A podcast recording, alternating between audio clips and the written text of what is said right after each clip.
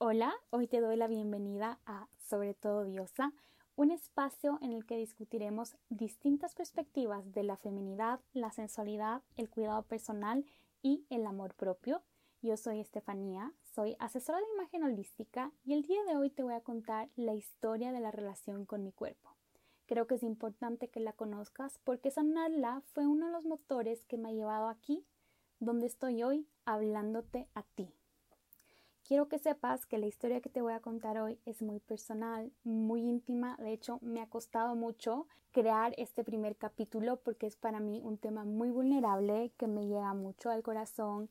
Yo estoy en el proceso de sanación con mi cuerpo. Es un proceso que durará toda la vida, estoy segura de eso.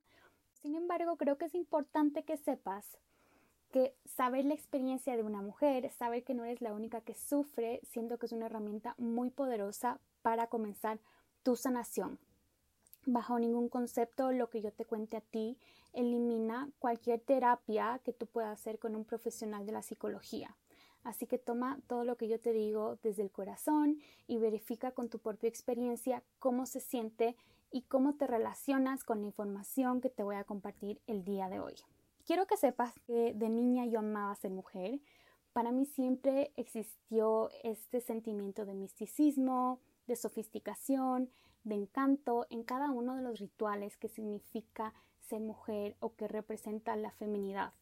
En todas estas maneras de mimar nuestro cuerpo, de adornarlo, desde los zapatos de taco hasta el cuidado de la piel, todo me llamaba la atención y realmente para mí ser mujer ha sido como la gloria. De niña yo soñaba con ser grande como mi mami para practicar todos estos rituales femeninos de encantadores. De hecho, Ahora que me doy cuenta, por muchos años mi mami fue este ideal de belleza. Ella representó en mi vida los primeros estándares bajo los cuales yo concebía lo que era ser bonita, lo que era ser mujer. Siempre vi en ella una mujer naturalmente hermosa. De hecho, para mí estoy segura que ella era la mujer más hermosa del mundo. Mucho más bonita que las mujeres que yo veía en televisión o en los pósters de Spice Girls, de Britney Spears, pegados en mi dormitorio. Yo comencé desde muy chica a compararme de hecho, recuerdo haber visto fotografías de mi mami cuando era niña y yo me daba cuenta que nuestros cuerpos no eran iguales. Y desde ahí nació esta primera comparación o este primer miedo, esta primera inseguridad en mí, que eran básicamente mis costillas. Tenía las costillas salidas desde chiquita y realmente era algo que a mí me generaba muchísima ansiedad. De hecho, me acuerdo que cuando yo competía en gimnasia olímpica y tenía que usar estos trajes súper apretados, me daba muchísima vergüenza que el resto de gente viera mis costillas. Realmente creo que crecí con mucha ansiedad de, ver mi cuerpo ya de mujer justamente porque soñaba con que tal vez si es que mis chichis crecían, mis costillas se verían menos grandes o se notarían un poquito menos. Y la verdad es que tuve que esperar, tuve que esperar a crecer. De hecho, mientras todas mis amigas crecían, mi cuerpo seguía siendo el de una niña. Mis dientes de leche fueron los últimos en caerse y yo estaba realmente desesperada, tan desesperada que muchas veces estuve a punto de ponerme papel higiénico para ir a clases en las chichis para que se me viera algo de desarrollo. Sin embargo, gracias a Dios nunca lo hice porque realmente creo que me hubiera arrepentido si es que alguien lo notaba o lo descubría. La verdad es que no fue hasta los 14 años en que mi cuerpo comenzó a cambiar y a desarrollarse y me compré por fin mis primeros sostenes. No saben lo feliz que fui. Imagínense la felicidad de Estefanía con sus primeros bras que tenían relleno, copas y todo. Y con mis chichis, obviamente, mis caderas también comenzaron a crecer y finalmente yo comenzaba a sentirme como una mujer y una mujer cómoda con su cuerpo. Lamentablemente, esta alegría y este enamoramiento duraron muy poco. En el verano yo me fui a hacer un intercambio en Alemania y en esos meses en los que mi cuerpo comenzó a madurar, también comenzó a rellenarse. Regresé a Ecuador con algunas libras encima, eran unas 12 libras probablemente. Me acuerdo haberme subido a la balanza, en ese entonces ya una vez regresada del viaje pesaba como 115 libras junto a mi mami, que en ese entonces estaba delgadísima porque había hecho una dieta de la avena, que fue la que yo hice, comenzamos esta dieta. Y esta dieta prometía bajarme de peso básicamente en una o dos semanas. Y de hecho lo hizo, yo creo haber perdido todas esas libritas que me engordé en Europa. Sin embargo, La verdad es que esa gordura que yo tenía en mi mente no era tanto gordura, era mi cuerpo que ya se estaba desarrollando. Y no sé si en ese entonces realmente necesitaba hacer una dieta, sin embargo, esa primera dieta nunca terminó. Yo nunca terminé de hacer dieta desde los 14 años. Vivía dietas con los nutricionistas hasta más o menos los 22, me pesaba mínimo dos veces al día, medía mi cuerpo de distintas formas, zapatos, tops, pantalones, anillos. Si es que algo no me quedaba como me quedaba el día anterior, yo tenía muchísima ansiedad, muchísimo miedo, muchísima culpa, había comido mal y estaba gorda de nuevo. Y esto me llevaba mucho, mucho a sufrir conmigo misma. ¿Qué es lo que pasa cuando no estás bien contigo misma? Que eso no solo se refleja en la relación que tienes contigo, se refleja en la relación que tienes con tu entorno. Entonces yo aparentaba ser una mujer segura, era muy dura, era muy crítica con mis amigas, pero esto era simplemente porque yo no me aceptaba y tenía este latente conflicto interno. Hubo un periodo en la universidad en el que por un tratamiento hormonal yo bajé muchísimo de peso, perdí el apetito, a veces me olvidaba de comer hasta el almuerzo o hasta la tarde incluso y comía como alguna chuchería y eso era todo el alimento que tenía durante el día y bueno, obviamente mi cuerpo cambió muchísimo y comenzó a quedarme ropa que yo usaba en la universidad. Ojo, tenía unos 19 años, ropa que yo usaba a los 14, incluso antes. Me acuerdo que tenía un jean del cual me sentía súper orgullosa que me entraba porque era un jean que yo me ponía a los 12 años. Entonces, a los 19 años yo me ponía un jean que usaba a los 12. Cuando terminé este tratamiento hormonal, que lo comencé de hecho por mis ovarios poliquísticos, yo comencé con mi hambre normal, comencé a comer de nuevo y obviamente mi cuerpo comenzó a recuperar su peso normal. Ante esta frustración y este miedo y esta ansiedad yo comencé a vomitar. De hecho creo que vomité por algunas semanas, esto no duró mucho tiempo. Yo fui muy abierta con mi mami al respecto, de hecho fui, le conté, ella me llevó a una nutricionista y yo paré de vomitar, pero no paré de hacer dieta. Y hoy sé que en ese entonces yo no necesitaba una nueva dieta, yo necesitaba alguien que me ayude a aceptar mi cuerpo como era. Digamos que desde los 22 hasta los 28 yo seguí con la dieta, mucha, mucha dieta, comiendo cheat meals sin control todos los fines de semana, pero además de esta obsesión con la dieta, desarrollé una obsesión con el ejercicio. Hubo épocas en las que hacía más o menos 10 horas de ejercicio a la semana. Tenía estos típicos relojes que te indican cuántas calorías habías quemado. Me obsesionaba con que sea al menos mil usaba N aplicaciones para controlar mi régimen alimenticio, no tomaba alcohol, evitaba los dulces, los carbohidratos. Si has pasado por ahí, sabes el tipo de comportamiento obsesivo que puedes tener para controlar tu peso y tu ingesta de calorías. Yo estaba ahí metida en todos. Sí estaba delgada, pero emocionalmente estaba súper inestable porque toda mi energía, toda mi alegría, toda mi autoestima dependían enteramente de ese bendito número en la balanza, de cómo se sentía la ropa en mí.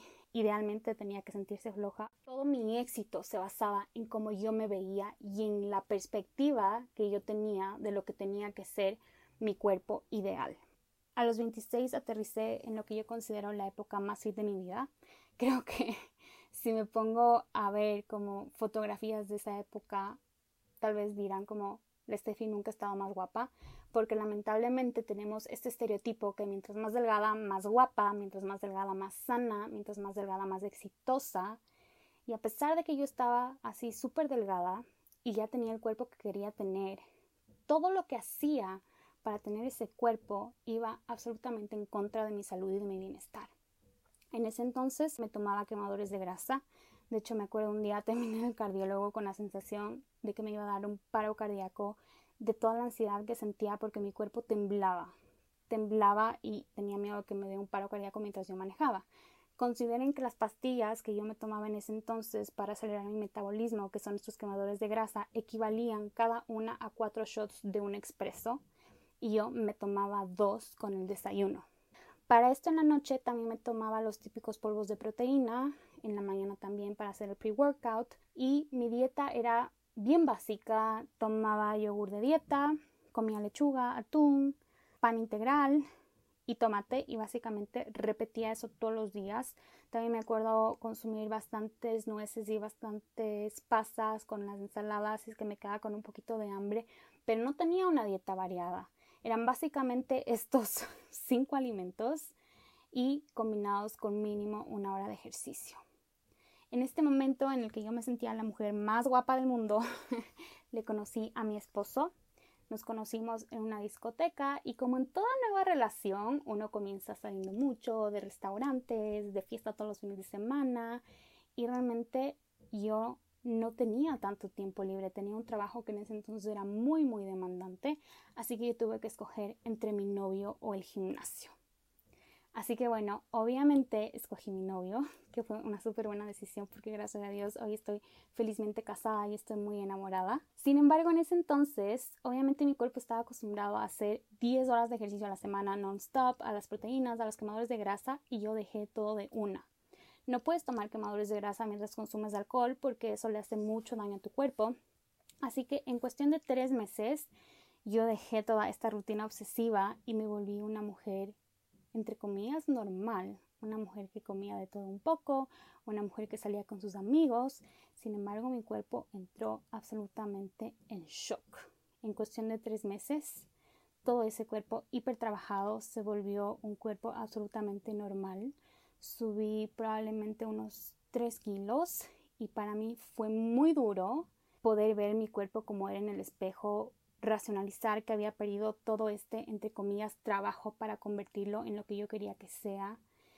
Y comenzó otra obsesión con terapias alternativas, con buscar la receta secreta, estos detox y cosas así. Fue muy duro, comencé a hacer distintas terapias psicológicas, busqué terapeutas alternativos, busqué todas las herramientas que me permitiesen tener una relación con el cuerpo que tenía en ese momento, que me permitiesen sanar mi relación con la comida, que me permitiesen salir con mi novio sin tener que estarme preocupando por lo que iba a comer o dónde iba a comer o cómo me iba a sentir al día siguiente después de comer o después de tomarme un vasito de vino.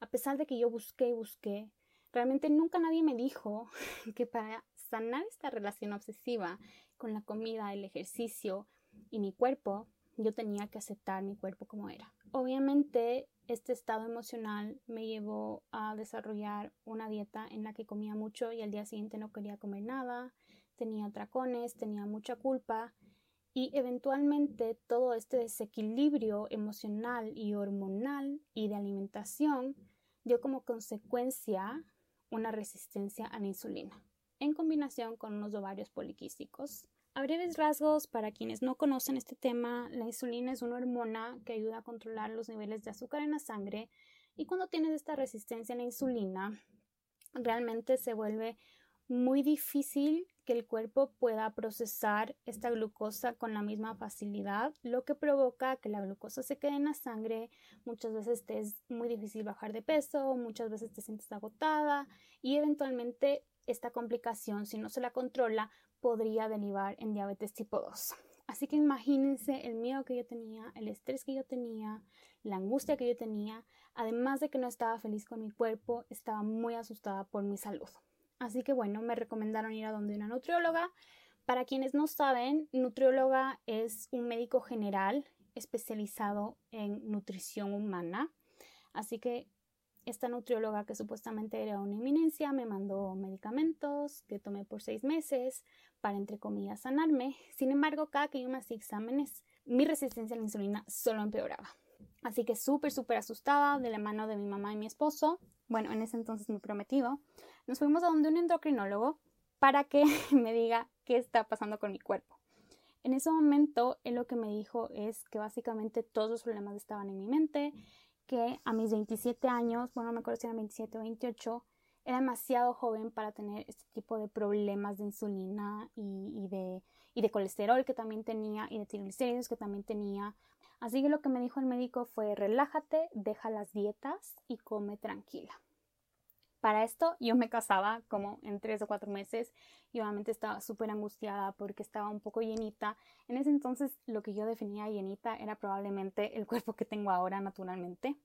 Así que bueno, visité a una amiga que quiero mucho, que además es una crack, Alegría Valdés, que es una nutricionista, y me encanta su trabajo porque ella tiene conocimientos de medicina ayurvédica y si es que no me equivoco también de terapias bioenergéticas Por ende, le tenía mucha confianza a ustedes, las que me siguen en mis redes, que las voy a dejar al final, saben que yo tengo influencias ayurvédicas de mi vida por mi mami.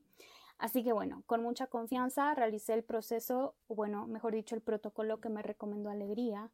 Y básicamente sin un solo medicamento en un mes, mi resistencia a la insulina había desaparecido y yo estaba súper delgada. El protocolo básicamente consistía en eliminar todos los alimentos inflamantes, pero de verdad todos. Entonces era una dieta libre de gluten, libre de azúcar, libre de granos, libre de algunas frutas, libre de lácteos, libre de procesados y libre de alcohol. Y sí, obviamente bajé muchísimo de peso, la hice como por dos o tres meses y me casé hiper delgada. Pero siendo honestas, con la mano en el corazón, díganme quién en este mundo puede alimentarse con tanta restricción o con tanto control.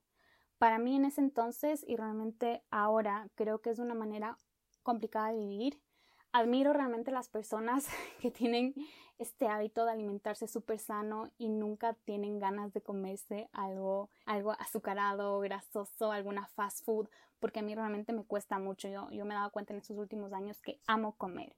Entonces para mí vivir así era básicamente imposible. Y mi esposo realmente también estaba muy cansado de tanta dieta, de tanto sufrimiento, de tanta inseguridad. Yo controlaba mucho a qué restaurantes íbamos en base al menú que había para que yo pueda comer bien. Así que él también obviamente había sacrificado muchos de sus gustos por mí. Y bueno, cuando nos casábamos, él me hizo prometerme a mí misma que iba a dejar tanta dieta, tanto ejercicio y tanta obsesión con mi cuerpo. Y fue una promesa que aunque me costó cumplir, cumplí y ha sido una de las mejores decisiones que he hecho en mi vida. Lo primero que hice para sanar la relación con mi cuerpo fue comprarme un libro que hasta ahora amo, que hasta ahora reviso, que lo pueden encontrar en iTunes. Yo les voy a dejar el nombre aquí debajo. Se llama Intuitive Eating o Alimentación Intuitiva. Este libro realmente a mí me cambió la vida porque me dio herramientas para yo poder tener una relación diferente con la comida. Seguí el paso a paso del libro, básicamente. y uno de los pasos que más, más me gustó fue el darme permiso de comer. Solo piensen una mujer que no ha comido lo que quiere comer desde los 14 hasta los 28 años, tiene mucha hambre de un montón de cosas que no ha podido comer. Así que uno de los pasos que más me gustó fue simplemente el darme permiso de comer. Y les juro que comí, comí literal todo lo que no había comido en 15 años. Que había veces que cenaba leche con chocolate y pan blanco remojado y eso hasta ahora me acuerdo lo rico que era permitirme comer algo que yo amaba comer de niña. Comencé a conectar con la comida desde la emoción, desde el sentimiento, comencé a reconectar con esos con esas cosas que me gustaban cuando era niña y sí, obviamente subí de peso, pero la verdad es que en ese momento no me importó tanto como me habría importado antes. Antes es que yo estuviera una libra al día siguiente, dieta extrema y culpa y, depresión, pero ahora sí, yo sabía que estaba gordita. Sin embargo, también sabía que mi cuerpo era básicamente el mismo, su forma era básicamente la misma, independientemente de lo que yo coma. Comencé en ese entonces a involucrarme mucho en este tema del body positivity o en, español de positivismo hacia tu cuerpo, que es un movimiento social en el que nos enfocamos en desmitificar estos estándares de belleza que existen respecto a lo que es el cuerpo de una mujer, la feminidad, la sensualidad, cosas que realmente están en nuestro subconsciente porque nos han dicho que es lo establecido, pero en realidad son simplemente estereotipos o categorías en donde nos han metido y nos han lavado la cabeza que estos son los conceptos que tenemos que llevar en nuestra mente para convertir nuestro cuerpo en algo que no es. De estos estereotipos nace esta necesidad de convertir nuestro cuerpo en algo más, de compararnos incesantemente con nuestras amigas en redes sociales y de poner tanta energía y tanta presión en cambiar nuestro cuerpo y no aceptarlo como es. Desde la perspectiva del body positivity, uno puede ser quien quiere ser, en la talla que quiera usar, y eso no te hace ni mejor ni peor, simplemente te hace tú. Así que Eventualmente dejé de comer como si no hubiera comido en toda mi vida, porque realmente logré satisfacer esa hambre que tenía acumulada y mi cuerpo se comenzó a autorregular y poco a poco se estabilizó. Obviamente todo ese año que vivimos en Londres pasamos de pub en pub, de cerveza en cerveza. No sé si les mencioné que me fui a vivir a Londres antes, pero cuando me casé con mi esposo nos fuimos a vivir a Londres y ahí fue cuando yo comencé a leer este libro de Intuitive Eating. Todo ese tiempo que vivimos en Londres, yo comencé a hacer las cosas que a mí me gustaban. O sea, el hecho de que yo me permitiese comer no solamente me abrió la puerta a sanar la relación con la comida, sino que me abrió la puerta a conectar con esa niña interior, con esa mujer que tiene pasiones, que tiene sueños, que no tiene que vivir en la oficina trabajando ocho horas al día miserable y frustrada. Hablaremos del tema de profesiones en otro podcast, lo prometo, pero lo que quiero decirles y el mensaje es, una vez que yo comencé a aceptarme como yo era, que comencé a aceptar mi cuerpo como yo era, me abrí la puerta a cosas que quería hacer y que quería disfrutar. Como ya no estaba gastando tanta energía en cambiar mi cuerpo y la estaba gastando en disfrutar, en comer, en conocerme a mí misma, me di cuenta que tenía un montón de cosas que quería hacer y que no las había hecho. Una de esas era estudiar asesoría de imagen. Estando en Londres, decidí estudiar maquillaje profesional y asesoría de imagen, que como les dije les voy a contar en otro podcast. Pero estas herramientas también me ayudaron de alguna manera a mejorar la relación con mi cuerpo. Si bien es cierto, la asesoría de imagen tradicional también categoriza ciertos tipos de cuerpo y te ayuda a vestirlos de cierta forma, a mí lo que me apasionaba no era tanto el tema del styling y de cómo ocultar mi figura. Lo que me apasionaba era entender mi cuerpo como era y en base a eso poder adornarlo mejor. Y es lo mismo que me pasa con el maquillaje. Cuando yo me maquillo no estoy pensando en, ay, tengo que ocultar mis espinillas, tengo que ocultar mis arrugas, tengo que ocultar, ocultar, ocultar. Más bien pienso en, estas son las cosas que me encantan de mí y quiero resaltar. Y lo mismo es cuando me visto. Estas son las cosas que me encantan de mí y quiero resaltar. Así que en este camino de sanación descubrí en asesoría de imagen y en el maquillaje una nueva forma de nutrir y de expresar la relación con mi cuerpo formas definitivamente mucho más saludables que pasarme horas en el gimnasio o matarme de hambre intentando modificar mi cuerpo con dieta y ejercicio. Así que bueno, hoy en día tengo una relación mucho más saludable con mi cuerpo. No les puedo decir que es una relación perfecta, porque como todo en la vida, nada es perfecto. Si hay días en los que me levanto, me siento hinchadita y no me siento tan segura como me sentía el día anterior, pero es normal. No existe tal cosa como perfección. Lo importante es que tú reconozcas estas emociones y no te encierres en ellas. Las reconozco, las acepto, pero no las vivo todo el día. Es decir, me veo en el espejo y si ese día amanecí con los ojos hinchados y no estoy perfectamente hermosa o mi pelo no está perfectamente hermosa, lo reconozco, lo acepto y no controla mi día porque me amo como soy y sé que tengo días en los que me siento regia, me siento divina y siento que nada puede detenerme. Lo ideal es que te sientas así la mayoría de los días y es por eso que las que me siguen en Instagram ven que yo les comparto las herramientas que uso yo para sentirme así la mayoría de los días. Pero eso no significa que no tenga días en las que no me sienta 100% cómoda en mi propia piel. Porque si así fuera, no estaría aquí con ustedes hablándoles de esto y si es que así fuera, no seguiría invirtiendo en mí, en mi desarrollo personal. Y si es que así fuera, prácticamente no tendría sentido la vida. Porque si es que hay perfección, si es que no hay retos, la vida simplemente deja de ser lo que es. Un camino de autoaceptación, de autodescubrimiento y de autosanación. Así que hoy no sé cuánto peso, no tengo una balanza, no me he comprado una balanza en tres años. hoy como lo que quiero, cuando quiero, trato de honrar mi hambre, trato de honrar mi cuerpo, trato de comer cosas que sé que le hacen bien a mi cuerpo. Obviamente evito comer cosas que sé que le hacen daño a mi digestión. Trato de mover mi cuerpo, pero no muevo mi cuerpo por quemar grasa o por hacer músculo o por modificarlo. Muevo mi cuerpo por salud y porque siento ganas de hacerlo. La motivación es distinta. Yo disfruto el tipo de movimiento que le doy a mi cuerpo. Disfruto el baile, disfruto las salidas, las caminatas con mi esposo, disfruto sentarme a ver un video de YouTube en donde haces, no sé, algún tipo de insanity por cinco minutos o hacer pesas por cinco minutos. Hago todo en la medida en la que mi cuerpo disfrute sin la presión de hago por modificar mi cuerpo, sino hago porque me hace feliz. Y esto se ha traducido a todas las áreas de mi vida. Compro cierto tipo de ropa porque me hace feliz. Uso cierto tipo de maquillaje porque me hace feliz. me olvidé un poquito de cómo quiero que me vean y me enfoco 100% en cómo quiero verme yo. Así que ahí el poquito no cabe, no, me olvidé un poquito, sino me olvidé muchísimo de cómo quiero que me vean y me enfoco solamente en cómo quiero verme yo. Porque al final, si es que tú te sientes bien, si es que tú te sientes hermosa, si es que tú te das el valor, si es que tú te validas, si es que tú te das el espacio para encontrar estas rutinas de amor propio que funcionan para ti, no necesitas la validación externa porque tú te estás validando a ti misma. Entonces ese es el trabajo interior que yo hago todos los días y que me ha permitido estar aquí contándote esta historia tan íntima y tan vulnerable. Así que bueno, voy a ir cerrando este capítulo. Quiero decirles con mucha humildad que estoy muy orgullosa de mí misma, muy orgullosa de mi sanación y que espero que esta experiencia y esto que les estoy contando les sirva no para compararse, no quiero que este sea un espacio en el que tú te sientas mal, porque la relación con tu cuerpo actualmente no es 100% perfecta.